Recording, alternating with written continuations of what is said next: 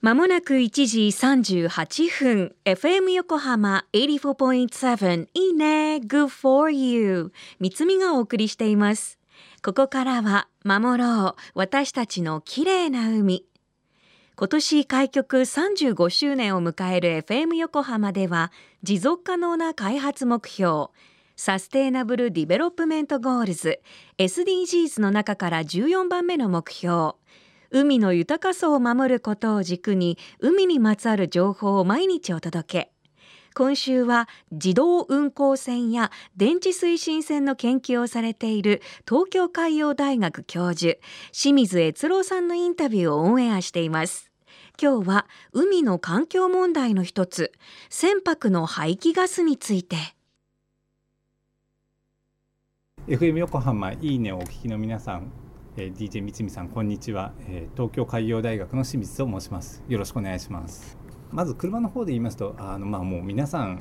ご記憶ないかもしれないですけど東京都の石原都知事がいらっしゃった時にペットボトルの中にすすいでててそれをなくすっていうんでディーゼル規制ってかなり厳しくかかってそれであの今多分東京で走ってるトラック見てもほとんど黒い煙が入ってっていうことないと思うんですけどそういうような規制がかかったのに対してやはり船の世界まだかかってないので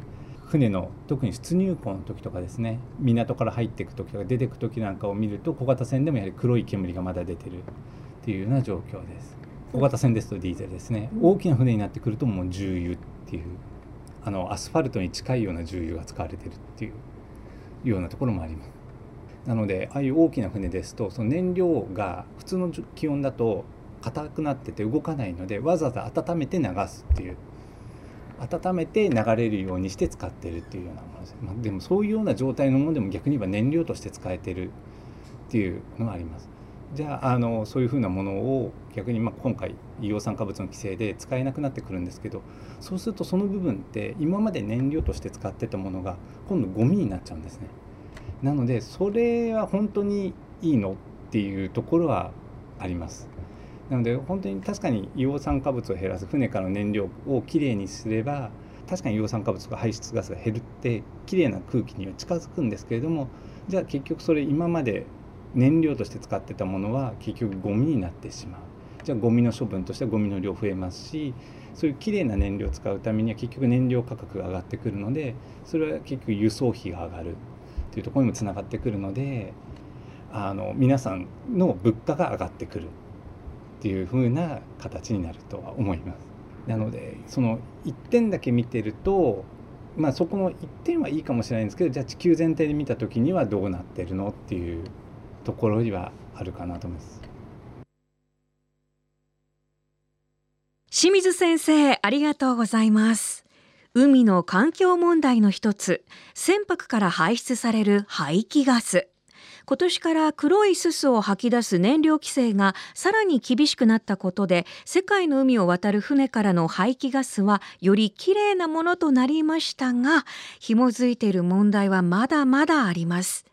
国土交通省の資料によると世界的に硫黄酸化物や PM2.5 による健康被害や酸性雨被害が深刻化する中欧米諸国では二酸化硫黄の排出量が1970年代をピークに減少するも国際海運での排出量は増加傾向なんだそうです。世界的に硫黄酸化物の規制によって肺がんや心疾患による早期死亡は年間13万人減少。小児喘息の疾患者は年間760万人減少されたと言われ特にアジアアフリカなどの主要航路沿いでの効果が大きいと民間から報告もあるとのこと。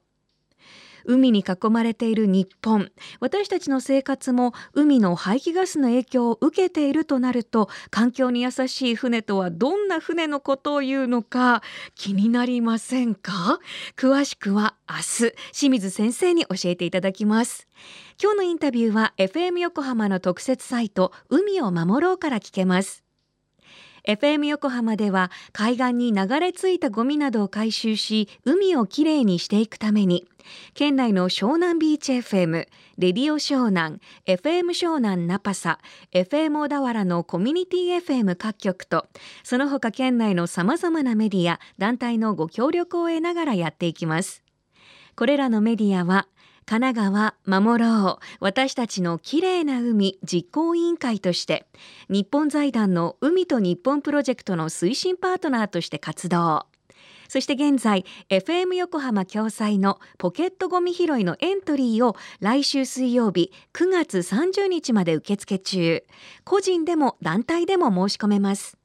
環境ポータルサイトブルーシップにポケゴミとして新規登録してくださった方にトング10本オリジナル紙袋20枚ステッカーなどを漏れなくプレゼント。